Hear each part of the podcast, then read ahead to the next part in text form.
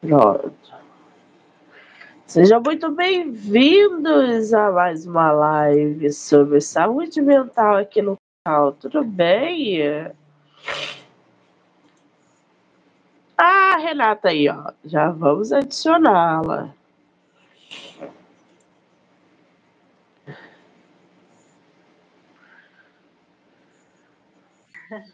Renata, querida! Eu vou, eu vou pedir, pedir para você, você, porque tá dando retorno, de você tirar o fone.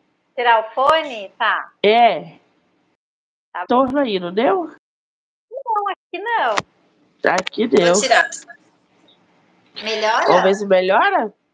Ah, agora foi. Você tá me ouvindo bem? Tô te ouvindo bem. E você? Também, maravilha, querida, bem-vinda. Obrigada pelo tempo, pela disponibilidade. Eu te agradeço, viu? É Por tua primeira live? Não, eu já fiz outras lives. Agora é meu primeiro podcast. Ah, podcast que graça! que graça poder inserir a nossa psicóloga no primeiro podcast dela. Fico muito feliz. Você é de qual lugar do Brasil? Eu moro aqui em Florianópolis. E Florianópolis, é terra boa, né, gente? É. Ah, aqui é bom. Aqui, tá, aqui, aqui é 8 ou 80, né? Ou faz aquele calor ou chove muito. Tá chovendo aí? Agora tá, agora tá chovendo. Depois de uma temporada de muito calor, né? Porque o carnaval aqui, nossa, foi quente. Você fala de onde? Do Rio? Eu sou do Rio, aqui também tá chovendo. Ah. Carioca. Carioca da eu sou gema. Carioca, você sabia que eu sou carioca? Você é de qual lugar do Rio? Eu nasci na Barra. Ah, eu sou Juca. Ah, mas eu fui, mas na verdade eu nasci só no Rio de Janeiro, mas eu fui para São Paulo com quatro anos. Ah, então, então é. É, eu sou mais paulista do que carioca, né? Mas eu nasci Sim. no Rio. Que maravilha! Só o alto da Boa Vista que nos separa da Barra e é. da Tijuca. Muito bem. Oi, Renata, antes da gente começar o nosso bate-papo, eu queria que você primeiro falasse um pouquinho sobre você, sua especialização, formação, para que o pessoal possa conhecer você um pouquinho mais também. Legal, legal. Bom, é, bom, sou a Renata, né? Sou psicóloga. Eu nasci no Rio de Janeiro, mas assim, vivi em São Paulo minha vida, minha vida inteira. E fiz psicologia porque eu sempre fui uma pessoa muito curiosa, né? Eu queria entender as coisas, né? Queria entender o comportamento humano. E também eu tinha vários questionamentos internos. E aí eu estudei psicologia, é, mas não atuei, né? Primeiro eu fiz a formação de psicologia, aí trabalhei 15 anos no mundo corporativo, trabalhava em empresa, né? Trabalhei em diversas empresas na área de RH, fiquei 15 anos trabalhando no mundo corporativo, e aí já tem uns oito anos que eu comecei a migrar para a área clínica. E eu acredito que, como eu, muitos psicólogos deram um boom na pandemia, né? Então, assim, eu atuava na, no corporativo e na área clínica. Eu ficava fazendo esse, né, é, durante o dia no corporativo, à noite na clínica, até que em 2017 eu já comecei a atuar mais na clínica, mas na pandemia eu consegui realmente sair do corporativo e ficar só na clínica. Uh, aí eu fiz uma especialização em terapia cognitivo-comportamental, e agora eu estou fazendo em neurociências, porque eu acho que entender o nosso cérebro, o funcionamento, né, o comportamento humano sempre foi a minha paixão, assim. Então, eu comecei muito cedo no autoconhecimento, né? Sim. Então, aí, e aí eu, eu me especializei nessa parte comportamental, porque eu acho que é, Bom, passando pela minha experiência, eu acredito que é o nosso comportamento, né? Os nossos pensamentos, os nossos sentimentos, as nossas ações, que vão dizendo muita coisa, né? Então, eu sou apaixonada por essa parte do comportamento humano. E, e hoje. Desculpa, pode concluir. Não, não. não, e é isso. Então, basicamente, é um resumo, né? E hoje você faz atendimento online e presencial? Isso, isso. Hoje eu tô assim, vou te falar que tô 90% no online e tô voltando agora no presencial aqui em Florianópolis. Mas, ah. assim, é, 90% é online, né? Porque eu acredito que a gente acaba abrangendo vários estados. Então, meus pacientes, eu tenho muita gente de São Paulo, Rio, é, Salvador. Então, acredito que vai abrangendo, né? Muitos outros mas eu também atendo presencial aqui em Florianópolis, né? Eu tenho uma sala de atendimento e aí quando há necessidade eu atendo aqui aqui presencial. Muito bem. Qual é a tua faixa etária? Eu tenho 39. Não, não, de atendimento. Ah, ah tá. Do... não a minha idade. Ah, que eu atendo? É. Olha, Monique, eu atendo, olha, o público que chega até mim é bem diverso mas geralmente é de 25 a 40, sabe? Entendi. É o pessoal nessa faixa, né? Eu, é, é, eu atraio muitas pessoas em transição de carreira, uh, que estão com essa transição de carreira, que se sentem desconectados, ansiosos, depressivos, né?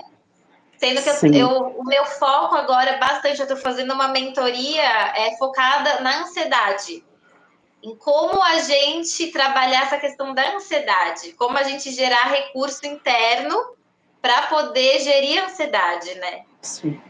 Pois é, isso. Eu tocou num ponto interessante. A ansiedade, ela hoje é, está presente na vida de quase 100% das pessoas.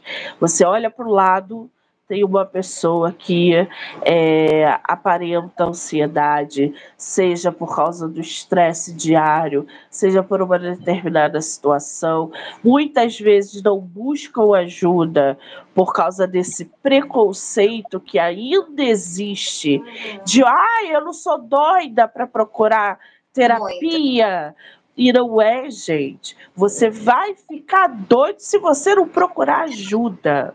É ao contrário, entendeu? Com certeza. E, e a ansiedade ela é um caminho para outras coisas. Está no meio do caminho de muitas outras coisas. Então, assim, é um leque imenso. A Renata hoje topou bater um papo com a gente justamente sobre isso. Primeiro, o que é o autoconhecimento.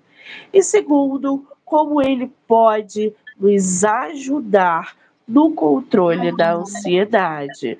São duas questões que a gente precisa levar muito a sério: o autoconhecimento e os sinais que o nosso corpo e a nossa mente apresentam quando se fala de saúde emocional. Com certeza.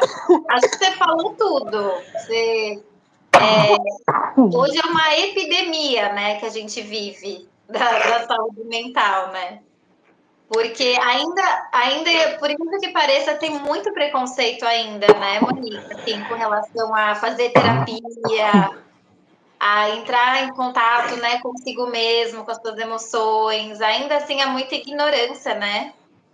Exatamente. Agora, Renata, na sua parte superior do vídeo tem três pontinhos. Você pode compartilhar com quem você ah, quiser, tá? Tá, tá bom. Três... Eu não ah, sei se é tá na bom. parte superior ou na parte inferior, ah, porque inferior, o YouTube já tá mudou.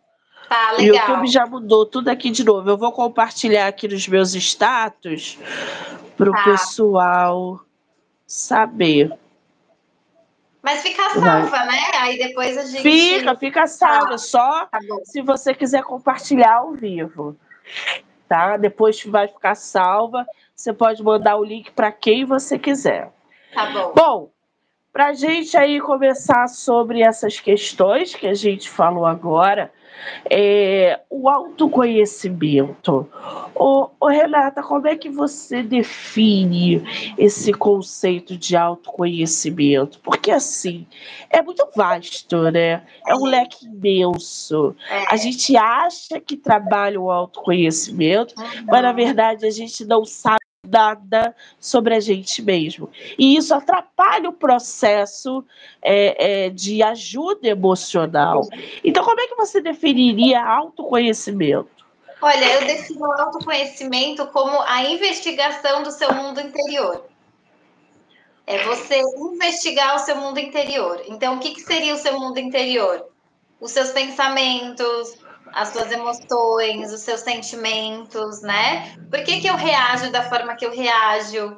Por que, que eu, eu vivo da forma que eu vivo, né? É você se questionar, é você ter esse olhar para dentro, né? É o alto. É você conhecer dentro de você, investigar. Ah, é, e eu vejo muito, Monique, que é a partir do outro que a gente se conhece muito, né? Porque o outro, ele acaba sendo o nosso espelho. A gente sozinho não consegue, assim, você, você só consegue se ver se você se olha no espelho, né? Se você se olha no espelho, você consegue se ver. Então, o nosso mundo interior, a gente se vê muito através do outro. Então, assim, ah, por que, que o outro me incomoda? Por que, que o outro me irrita, né? Então, a partir do outro, a gente consegue ter esse olhar para dentro. Então, eu defino é, essa essa o olhar para o outro. Quando a gente fala, eu já recebi uma pessoa que falou isso aqui numa, numa entrevista, e tinha um seguidor, um, um ouvinte, que estava rebatendo ela. Uhum. E ela falando justamente isso. A gente, quando olha para o outro aquilo que incomoda, é porque alguma coisa tem ali.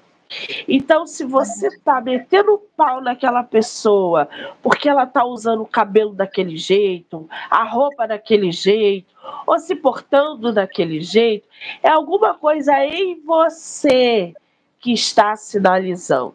Exatamente. Não é ela. Exatamente. Não é ela. É. É você. É. E aí a pessoa não se conhece e vem julgamento, vem críticas e ela tá metendo pau. Isso fala muito mais dela, de é. quem ela é, do que Exatamente. do É. Tem uma frase que eu escutei há muitos anos atrás e que eu amo, que é assim: incomodou, doeu, leva para casa que é teu. Não sei se você já escutou. Já. Eu adoro essa frase, porque é muito isso. Isso te incomodou, isso doeu, leva para sua terapia, né? Leva para você, porque isso é seu. Olha para dentro de você. Só que as pessoas elas elas conseguem a gente, a gente consegue enxergar a sombra, a nossa sombra através do outro. Exato. E aí, quando a gente fala de saúde emocional, a gente também fala sobre essas pequenas questões que parecem pequenas, mas no fundo elas são gigantescas e, e levanta uma outra questão que é muito importante, né? A gente saber qual é a importância do autoconhecimento da nossa saúde mental. Eu nunca fiz terapia, eu acho isso uma besteira, é. e nananã. Você vai continuar sendo uma pessoa é, que nem todo mundo gosta de estar perto. Uhum. Daqui a pouco você não é mais chamada para nenhum tipo de, tipo de ciclo social, porque Sim. você só critica, porque uhum. você só julga. Exatamente. E aí você vai olhar para essa pessoa, uma pessoa cheia de dores, né? Uma pessoa cheia, cheia de questões, que tem essa dificuldade de olhar para o mundo interno dela, mas ela consegue olhar para o outro e criticar e julgar. É, o olhar para fora, que a gente é estimulado a todo momento, né? A gente não é estimulado a olhar para dentro, a falar, não, o que, que eu estou sentindo, né? O que, que eu estou então, eu falo que o autoconhecimento, todo mundo deveria fazer terapia, ou algum outro, né? Eu acho que é olhar para dentro, sabe? É ter esse, esse mergulho, né? Dentro. Pois é, aí entra, o Renata, quando a gente fala desse conhecimento, isso tudo que está guardado dentro da gente, que às vezes a gente evita falar, evita fazer. Existe aí alguma técnica, alguma prática para que as pessoas uhum. podam, possam gradativamente desenvolver uhum. esse autoconhecimento? Sim. Olha, eu vou falar por mim, tá? Eu acho que nada melhor do que a nossa experiência de vida para poder, né? É, eu vou falar o que, que eu fiz. Eu entrei muito cedo no autoconhecimento, porque desde muito nova eu tinha muitas questões, né? Com relação à autoestima, autoconfiança, várias coisas. E eu entrei, eu comecei a fazer terapia muito nova. É, todas as terapias me ajudaram muito, mas eu vou te falar que o que foi o divisor de águas na minha vida foi quando eu comecei a meditar. Olha! É, então, assim, eu comecei a fazer terapia muito nova, é, todos os terapeutas maravilhosos me ajudaram, mas, assim, eu fui entrando em contato comigo, com a minha essência, quando eu comecei a, a, a entrar em contato com a meditação, né? E a então, meditação tem algo muito importante dentro da ansiedade, que é a respiração, né? É a respiração, com certeza. Porque ela, ela conecta com o sistema nervoso, né? E faz com que a gente vá se acalmando. Então, assim, eu sempre indico para os meus pacientes um momento de você silenciar, sabe? De você parar, parar um segundo para respirar, para você se conectar com o que você está sentindo, né?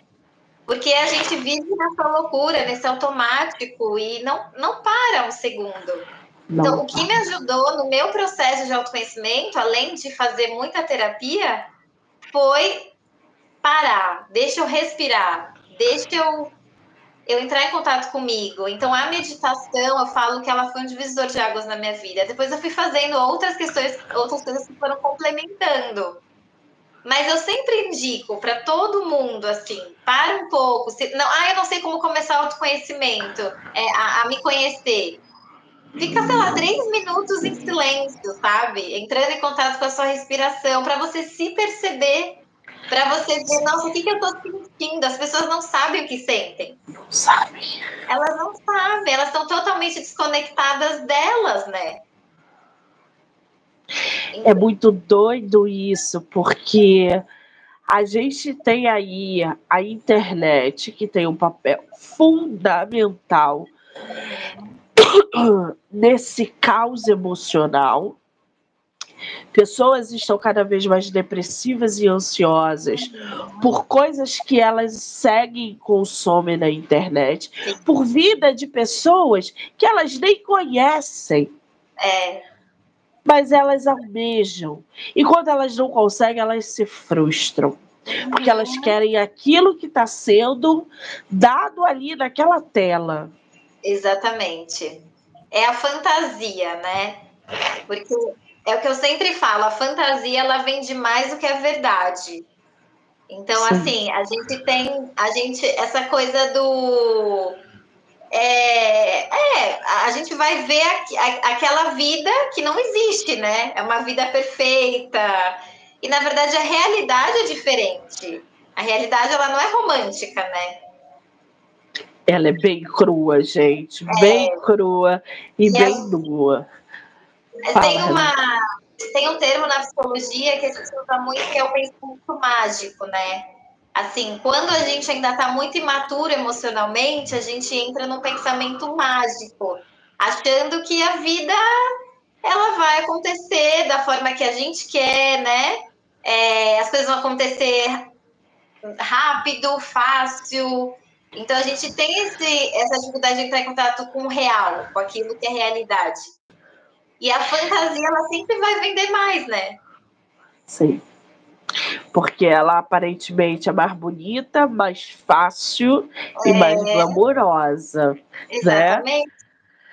Agora, você como psicóloga, como é que ali, por exemplo, dentro da terapia, a, a profissional pode estar tá auxiliando o seu uhum. paciente nesse processo de autoconhecimento. Uhum. Sim, eu falo que a primeira coisa no processo de autoconhecimento é a gente ter consciência. Então, é o que eu trabalho muito com os meus pacientes, né? A primeira coisa é você começar a criar consciência é, de você, das suas questões, né? A primeira coisa é essa. E depois você vai trabalhando pontualmente o que a pessoa necessita, porque eu, pelo menos, eu trabalho dessa forma. Eu acho que cada ser humano ele é único, ele é individualizado, né? Então cada um vai ter as suas questões. Então é, eu trabalho muito de forma muito pontual. Então a primeira coisa é você trazendo consciência para essa pessoa, porque o paciente quando chega ele não tem consciência. Ele não tem consciência dele, ele não tem consciência de nada. Então, a primeira coisa é você ir trazendo essa autoconsciência. E a partir do momento que ele vai tendo essa autoconsciência, ele começa a fazer as mudanças que ele precisa fazer para, enfim, atingir aquilo que ele quer, né? Cada um vai ter um objetivo dentro da terapia. E é um trabalho diário, né, gente? Não Exatamente. é não. da noite para o dia. Não. Não. não é. Vou começar a fazer terapia daqui a um mês, eu já não. sou o próprio bando. Não é isso, não. gente. Não é. Mas é isso que eu falo, é uma autoconsciência para sua vida, né? É entender que o autoconhecimento ele não é só fazer três meses de terapia, é para sua vida, porque você Sim. vai passar uma vida para se curar das suas questões, dos seus traumas, né? Eu tenho um, um paciente que ele ele queria se livrar dos pensamentos negativos. Ele falou assim: Eu não quero mais ter pensamento negativo. É, me ajuda, o que, que eu preciso fazer, né? E assim, não, assim, na verdade, a vida existe o positivo e o negativo. Não tem como a gente se livrar dos pensamentos negativos. O que a gente precisa ter é recurso interno, ferramenta para conseguir lidar com eles. Mas o que eu percebo é que as pessoas não querem sentir a dor, entendeu? Aí eu não quero sentir ansiedade. Eu não quero. É. E não é. existe, né? Não... A gente não quer mexer na raiz doída. É. A não... gente não quer catar ali os cacos. Uhum. Porque dói. Dói. Dói. Dói. Você mexer na nas suas dores dói, só que é através passando pela escuridão que a gente vai chegar à luz, né? Passando por aquelas aquelas partes dolorosas que você começa a limpar, que você vai significando e que você Isso. consegue atingir, né? Eu acho que todo mundo aqui na vida, a gente quer ser feliz, né? É básico. E o autoconhecimento ele vai trazendo essa autorrealização, sabe? É você ir desconstruindo, é você ir tirando coisas que não fazem mais sentido, é Sim. você conhecendo realmente o que é você, o que foi construído, né? Exatamente. Gente, experimenta a fazer, começar a fazer coisas com vocês. Por exemplo, uhum vai ao cinema sozinho. Ai, mas cinema sozinho. Vai ao cinema sozinho. Uhum. Vai ao teatro sozinha. Vai jantar fora sozinho. Vocês vão ver. É prazeroso você estar com você. Ai, mas eu não consigo. Sabe por que você não consegue? Porque você não para. É. Você não se dá nem a oportunidade Exatamente. de estar com você. Porque se você ficar só com você, você tem medo. Você hum. tem receio de ficar só com você. Porque vai que você pense. Exatamente. E o pensar causa medo. Exatamente. Mas ficar sozinho, gente, é a coisa mais maravilhosa do mundo. É. Exatamente, eu acho que você falou tudo. É esse encontro com você mesmo. É desesperador, mas ao mesmo tempo é libertador, né? Eu falo assim, morar sozinho. Morar sozinho são poucas pessoas que conseguem. Sim. Porque o morar sozinho faz você entrar em contato com as suas sombras, com seus pensamentos mais assombrosos, né? Faz você ter aqueles altos e baixos, mas você tá ali sustentando. Então, assim, não é qualquer pessoa que consegue sustentar, né? Esse... Sim. Mas é libertador, é o deserto que a gente fala. Você Exatamente. passar pelo, pelo deserto para você poder se encontrar, né? Agora é, é eu, eu conheço pessoas que não conseguem fazer nada sozinho. Precisa de uma pessoa para ir pro pro mercado, precisa de uma pessoa para ir não sei o quê. E essa pessoa, quando me vê, fala assim: Eu não sei como é que você consegue ficar o dia é. inteiro sozinha dentro do quarto. Eu falei: Eu não consigo entender como é que você vai na esquina e precisa de é. companhia. É. O Renata, como é que. Fala, desculpa. Não, só para fechar, eu acho que não é 8 ou 80, né? Eu vejo assim, vou falar por mim, eu, eu moro sozinha, eu trabalho muito sozinha, né? E, e eu acho que a gente tá, tá no desafio de socializar. Eu acho que não é 8 nem 80, né? Não é nem muito sozinha, mas também é saber esse equilíbrio. Exatamente. Agora, como é que o autoconhecimento está relacionado à ansiedade, por exemplo? Sim. Olha, é, falo, a ansiedade ela é uma condição natural do ser humano, né? Todo mundo tem um pouco de ansiedade, né? Assim, ah, eu vou fazer uma apresentação, dá um frisinho na barriga, né? Faz parte da nossa condição humana, mas a, esses pensamentos exagerados, essa, esse, é, esse, porque a ansiedade ela é o sintoma, mas a raiz é o medo, né? Então, assim, ansiedade é o sintoma, mas o que está por trás da ansiedade é o medo. E a gente precisa entender que existem dois tipos de medo. Tem o medo, que é impulsionado pelo instinto da sobrevivência, né? Que é o medo que os animais têm, que a gente também tem, né? E tem o medo impulsionado pelo nosso ego que está adoecido que é, sei lá, o medo do julgamento, o medo de se expor, o medo do abandono, o medo da escassez, sabe? O medo da rejeição. Esses medos são medos primários, né? Impulsionados pelo nosso ego que está adoecido. Então, a ansiedade, ela é um sintoma. Então, sei lá, eu estou ansiosa. Eu preciso entender o, qual é o medo que está por trás dessa ansiedade e eu só consigo fazer essa autoinvestigação se eu consigo me conhecer, se eu consigo identificar os gatilhos. Por isso que entra o autoconhecimento, né? Porque assim, eu só consigo. Ah, eu tô me sentindo ansiosa. Eu preciso parar e, primeira coisa, aceitar essa ansiedade. Falar, tudo bem, ao invés de rejeitar, né? Porque a gente realmente fala, ah, eu não quero sentir, ai, não sei o quê. A gente vai entrando gente quer expulsar a ansiedade. Você precisa receber a ansiedade na sua casa e falar tudo bem, ansiedade, aceitar a ansiedade, falar tudo bem. O que, que você está tentando me dizer? Ah, é medo. É medo do quê? Aí você vai fazendo essa autoinvestigação. Ah, eu tô com medo de, sei lá, tem uma apresentação tá me dando, ah, o medo de me expor. Aí existe uma técnica, Monique, que eu aprendi que é a é uma técnica de três a cinco porquês.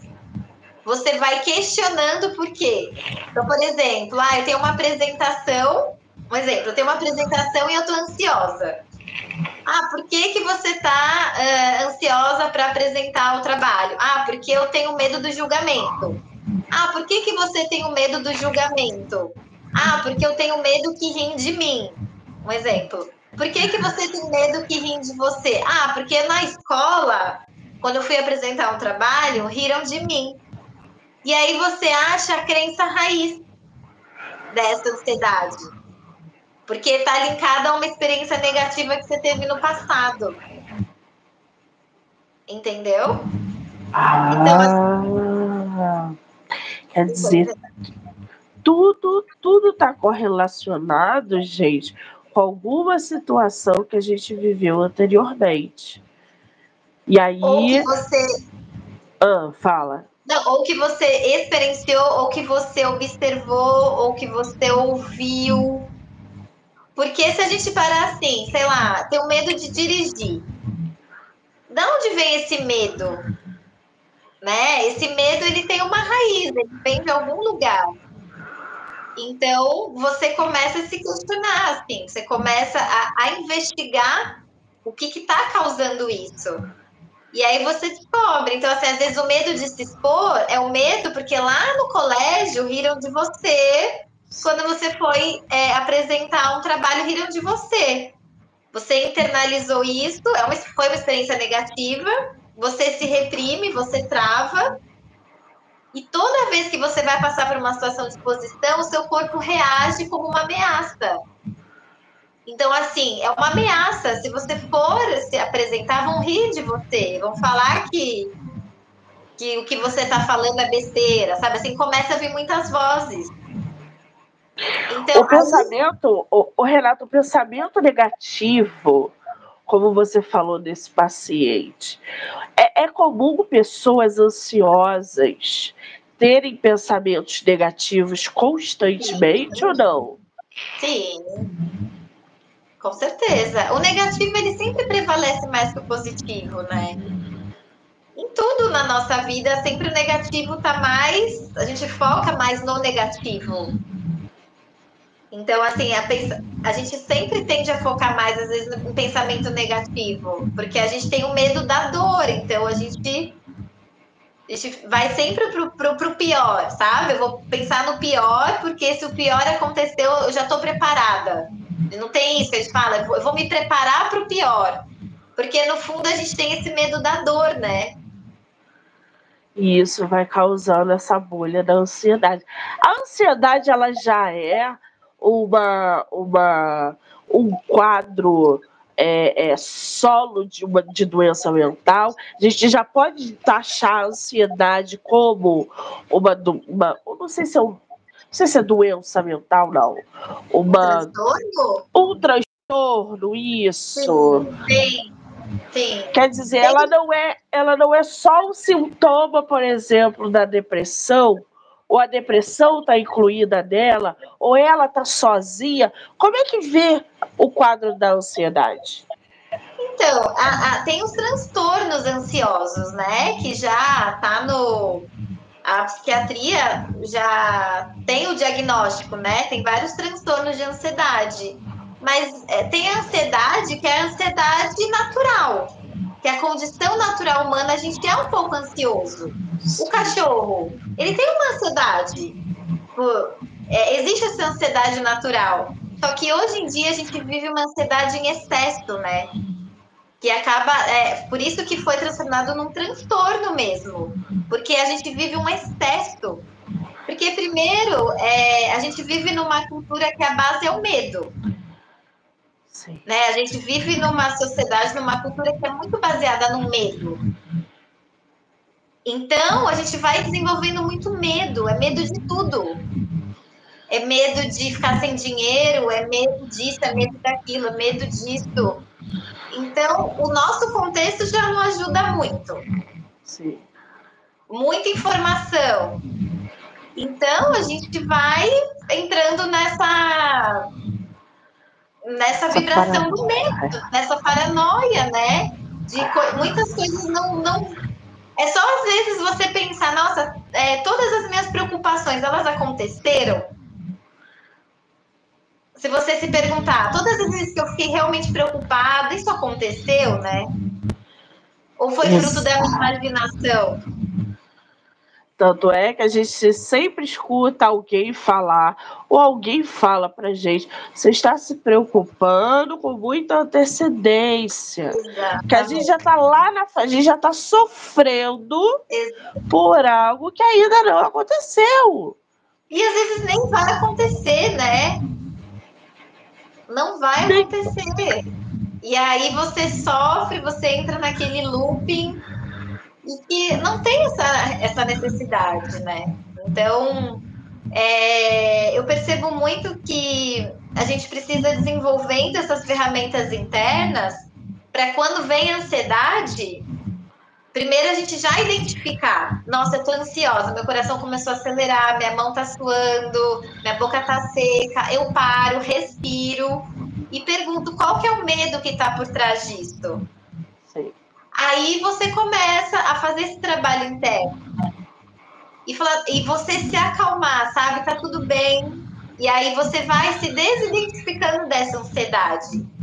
Porque a gente não é ansiedade, a nossa mente ela entra em um estado ansioso. Mas a gente não é ansiedade, né? A gente está ansioso. As pessoas elas têm o costume de falar, ah, eu sou ansioso, eu sou ansioso.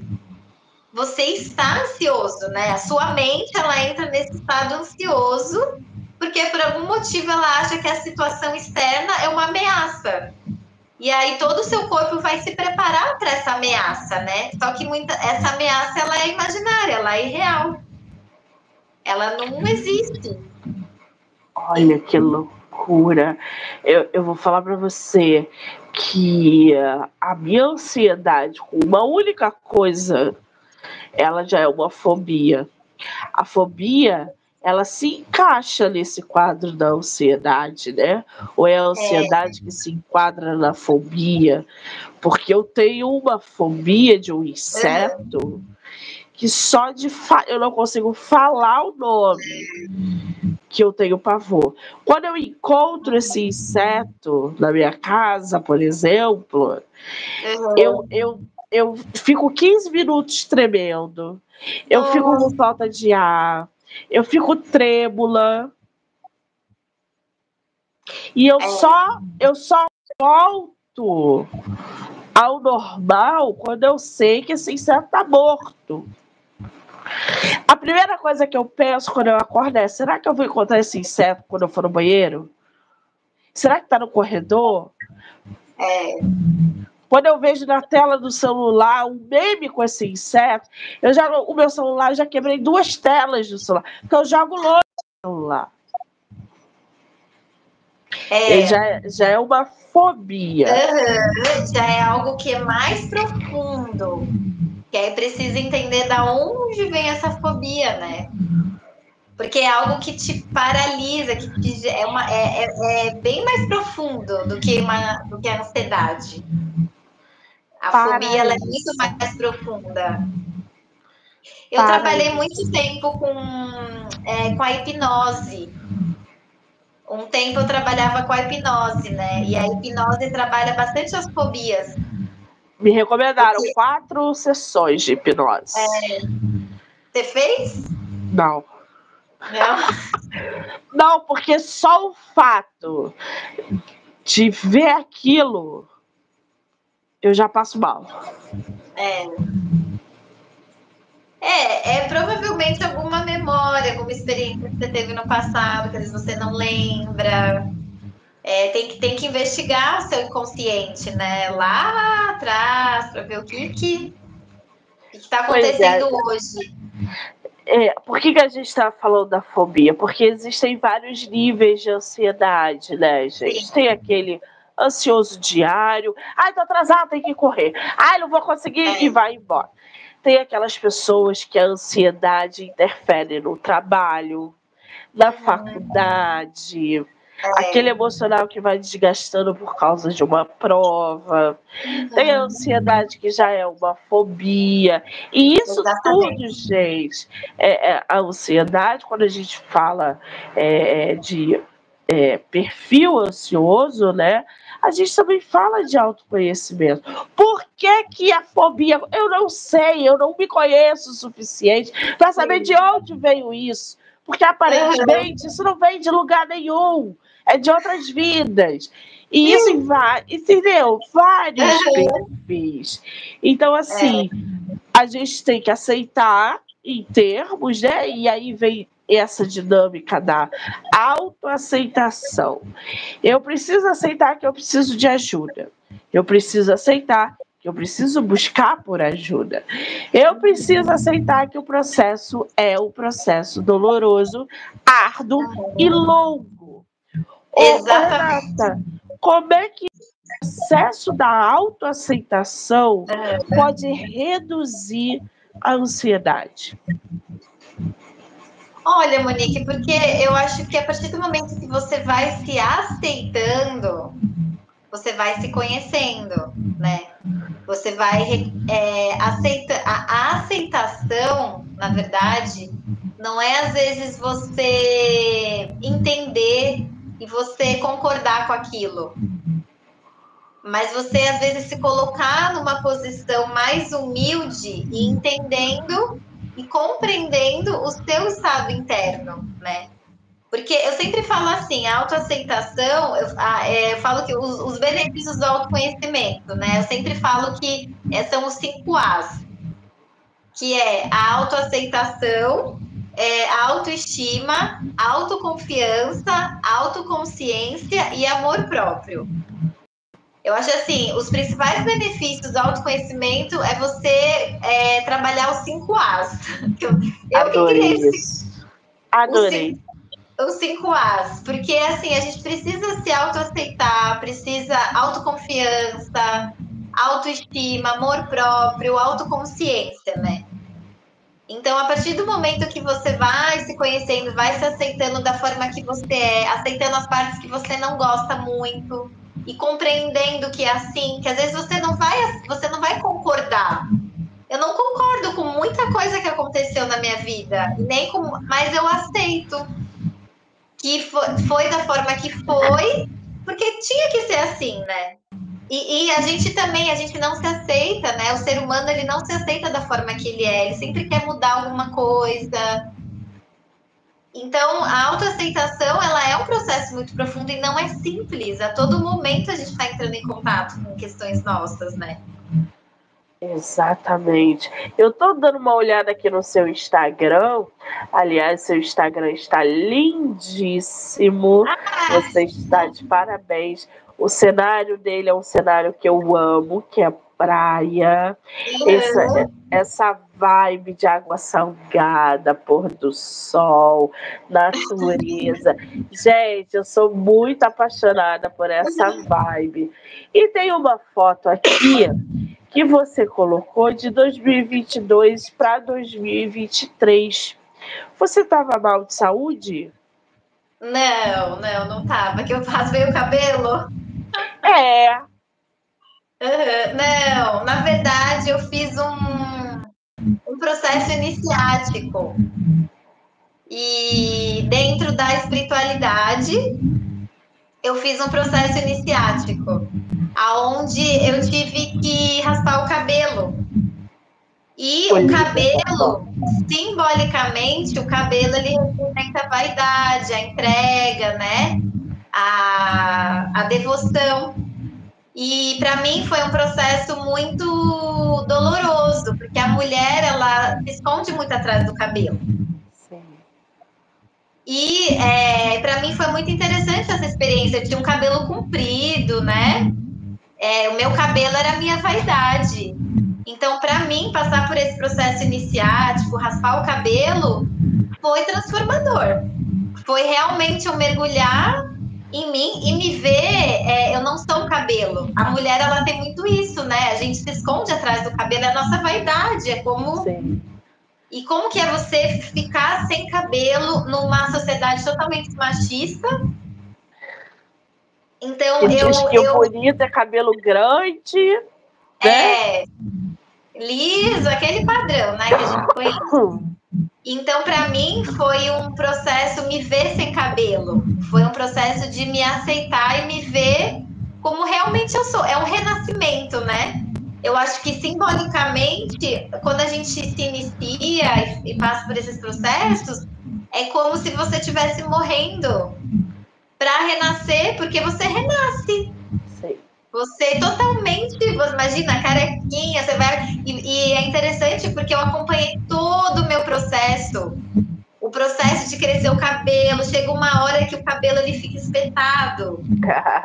e como que você vai lidar com aquele cabelo, né? E você encarar o olhar das pessoas, as pessoas, algumas pessoas que olhavam com me olhavam com admiração, nossa, que corajosa, né?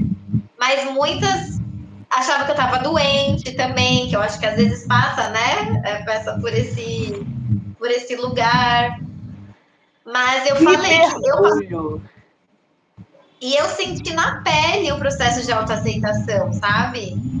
Porque eu acho que só quem, quem sabe, quem passou por esse, raspou o cabelo, assim, simbolicamente, né?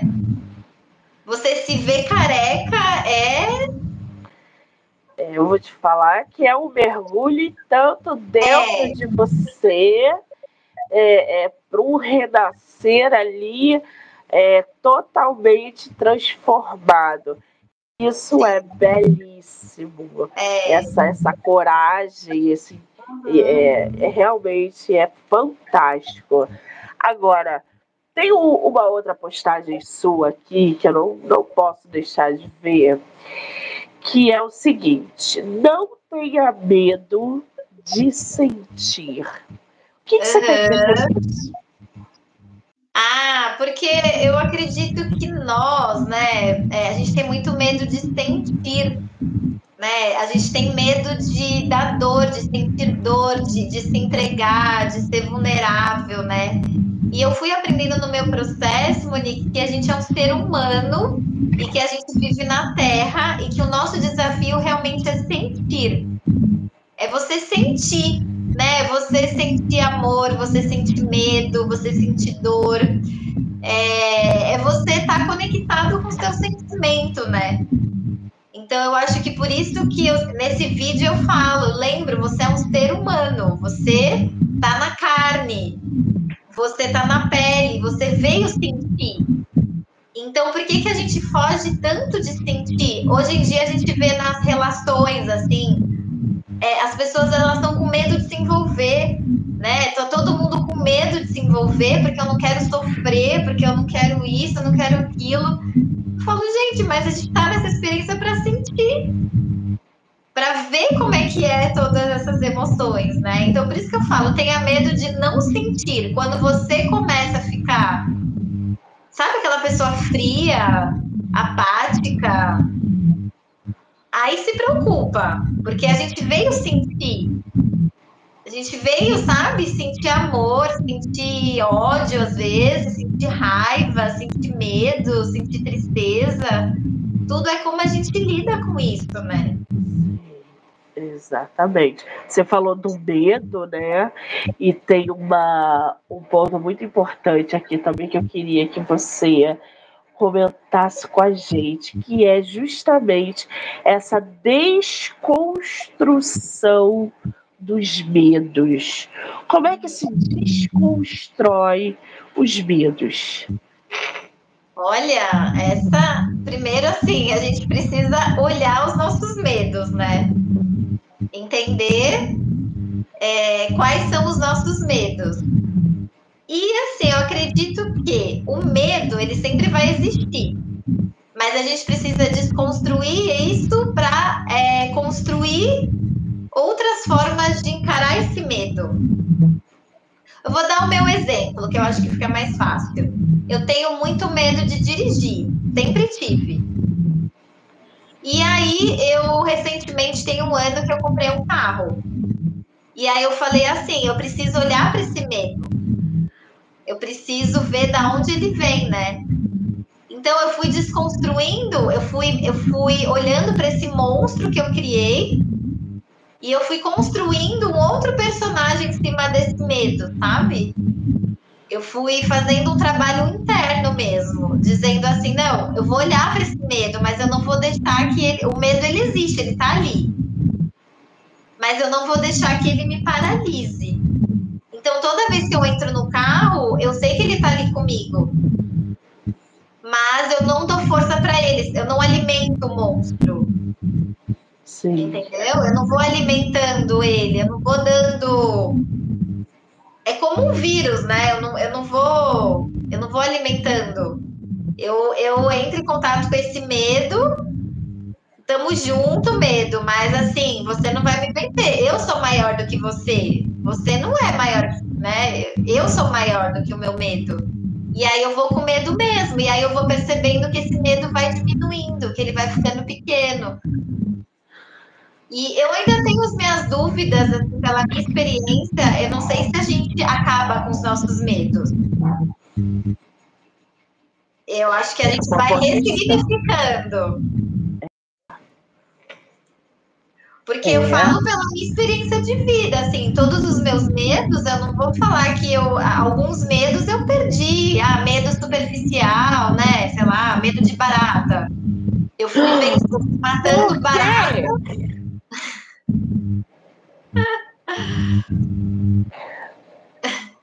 o quê? Meu, meu insetofobia. Ah, é? Acertei, então. Ela podia ter falado todos. Ela foi justamente na danada. É assim que você vai perdendo medo, você vai falando, vai entrando em contato com esse inseto, você vai perdendo, né? Eu tinha muito medo, sabia? Depois que eu comecei a matar. Puta.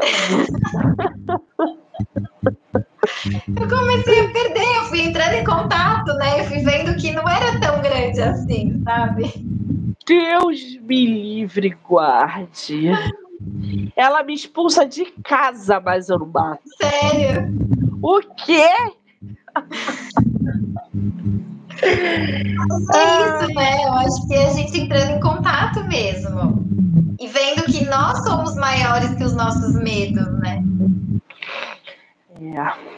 E algumas determinadas situações, sim, né, gente? A gente consegue ali é, dizer: olha, você não é maior do que eu. E eu, eu tenho com você, não vai me dominar. É praticamente um mantra, gente. É tudo emocional. É. Né? É, é, muito doido isso. É muito doido. É um trabalho interno, diário, né? Tem gente que fala assim, ai, mas a gente fica meio doido falando com a gente mesmo. Mas é isso, porque você vai se, se questionando, se percebendo, né? Exatamente. Agora, é, você colocou um ponto aqui também que eu gostei bastante, que são aí os três sinais que você precisa de ajuda psicológica. Como é que a gente identifica isso, por exemplo, no dia a dia? Ou então, no final de uma semana exaustiva, de um mês exaustivo, de um ano exaustivo. Você fala assim, gente, preciso, senão eu vou surtar. Quais são os sinais? Olha, é, eu não lembro o que, que eu, eu, eu, faço, às vezes, na intuição, não, não lembro o que, que eu escrevi nesse, tá? Desse aí. Nesse. Aqui você botou dificuldade em tomar iniciativa. Ah. Uhum. Sim. A busca sempre é, busca sempre a aprovação dos outros. Sim. Não confia seus próprios sentimentos. E tem dificuldade em lidar com responsabilidade. Aí já não está ligado. Isso é muito alto, importante. O alto baixa estima? Ou com a baixa é, estima? Eu, é, eu acho que quando você. Bom, como identificar que você está precisando de ajuda? É quando você, na verdade, não consegue mas tomar decisões por conta própria, né? Você se percebe muito dependente dos outros, você quer agradar todo mundo, você tem dificuldade de colocar limite, você tem dificuldade de dizer não, né? Você percebe que você está em relações tóxicas, é, de dependência emocional. Quando você não consegue, sei lá, dormir direito, seus pensamentos estão muito acelerados, é, você fica terceirizando tudo na sua vida para outras pessoas, né? Que é a responsabilidade, você que se coloca na posição de vítima, ó oh, céus, tudo acontece comigo, né? E principalmente acho que quando você não consegue se relacionar com as pessoas, você está muito estressado, muito irritado, você vê que o seu emocional já está impactando todas as áreas da sua vida. Eu acho que quando a pessoa vê, nossa, o meu emocional está impactando o meu relacionamento, o meu trabalho, é, a minha relação comigo mesma, eu estou me sentindo desconectado, sabe? Aquele sentimento de vazio, eu não estou me sentindo pertencente a lugar nenhum.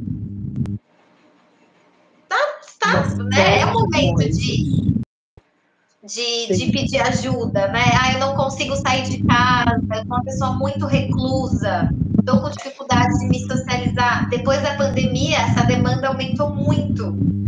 Pessoas que ficaram muito dentro de casa e estão com dificuldade de viver fora. Sim. E é saudável, a gente é um ser de relações, né? A gente precisa dessa troca. Então, assim, então se você vê, ah, tô muito assim, não consigo me relacionar, tô muito fechada. São, são sinais, são sinais que, olha, preciso ter humildade e aceitar que eu preciso de ajuda, né? Eu preciso olhar para mim, ver o porquê desses bloqueios. Então são vários sinais, né? Aí eu coloquei os, os três mais. É, alguns aqui bem interessantes que você acabou de citar. Inclusive essa, essa da mente acelerada, que é bem legal. É... E realmente, diariamente, a gente tem que ver esses sinais, porque o corpo fala, a mente fala, e se a gente não tiver é, é, aberto a isso, a gente vai adoecer, a gente vai adoecer.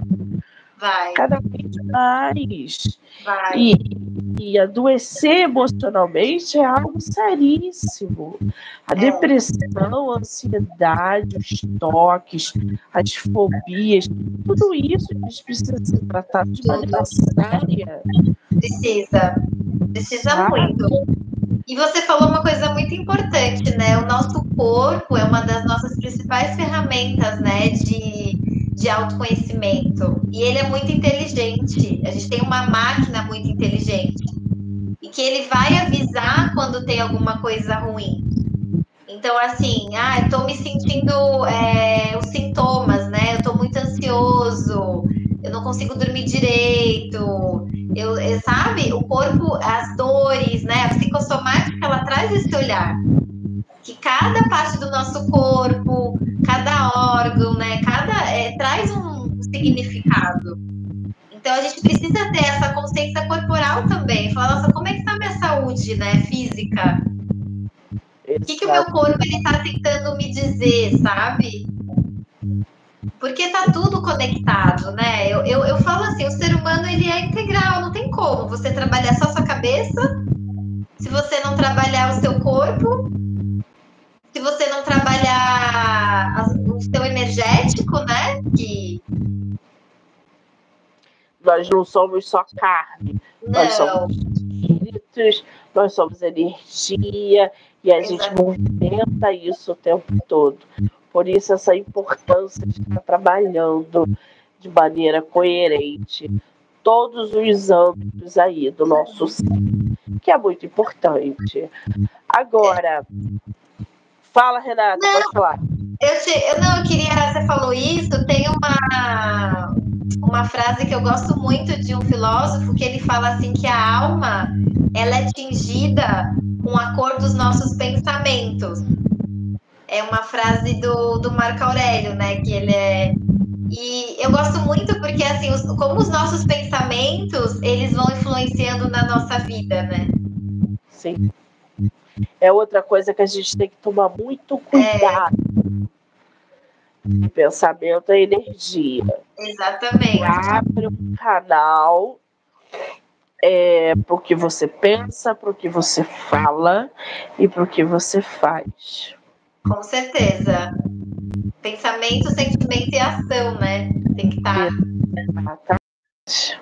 Isso aí, inclusive, é um assunto que dá uma outra live. Dá, as pessoas dá. não se conscientizam disso. É, não. Da força do pensamento. Não, não ninguém. E a força assim do que você coloca para fora, né? Sim. Do que você está colocando assim das suas palavras. As pessoas não têm noção, né? Exatamente. Ai, ai, muito bem. Renata, qual é o seu Instagram? Ó, o meu Instagram é Psico Renata Lorena.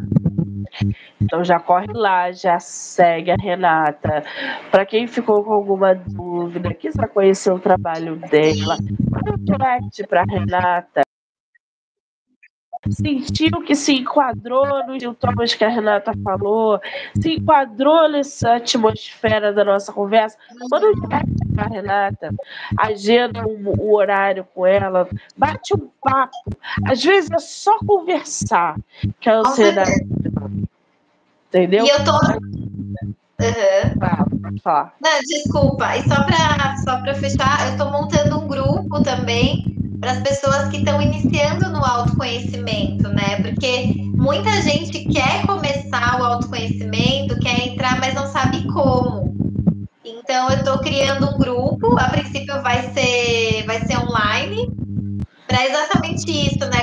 E vai ser um valor simbólico, é mais para as pessoas que gostariam de iniciar o autoconhecimento. Ah, eu quero iniciar, mas não sei como não sei por onde começar, eu não sei o que é, né? Então a gente precisa trazer essa psicoeducação também para as pessoas. Olha e, e aí, quem tiver interesse, pode me chamar no direct, que aí a gente conversa. Maravilha, mais uma oportunidade incrível de vocês trabalharem o autoconhecimento. Uma profissional qualificada que vai fazer com que vocês sinalizem, trabalhem, passem por esse processo do autoconhecimento até a ansiedade. Porque há um longo caminho do autoconhecimento para a ansiedade, para que vocês possam entender coisas que vocês passam, fazem, vivenciam, porque está tudo interligado com o autoconhecimento. Maravilha, o grupo é online, gente. É online. É online, eu vou colocar um valor bem simbólico mesmo, para realmente as vagas são limitadas, né? Até para dar essa atenção mais individualizada para cada um. Mas é para aquelas pessoas que querem iniciar o autoconhecimento, mas não sabem por onde começar. Então, acho que o grupo tem muita força, né? A gente se unir e começar essa reeducação, né? Emocional, que é o que a gente precisa, né? Muito bem. Só fala de novo o teu Instagram. É Psico Renata Lorena. Muito bem, então já corre lá e já segue a nossa psicóloga. Renata, querida, só te agradecer por esse bate-papo. Dizer que eu estou muito feliz de ter você no meu projeto, falando uhum. de coisas tão importantes. E volte sempre que você quiser. Obrigada, Sim. tá? Eu te agradeço, viu, Monique? E aí, com certeza, a gente vai, vai se ver aí. Obrigada. Eu que agradeço. Quero agradecer a todo mundo que entrou, que saiu, que vai assistir depois. Sei que esse bate-papo vai ficar no canal do YouTube, Spotify, Anchor, Amazon, TikTok, Kawaii, Instagram e Facebook. Renata, um beijo. Beijo, Monique. Obrigada, viu? Tchau, gente. Beijo.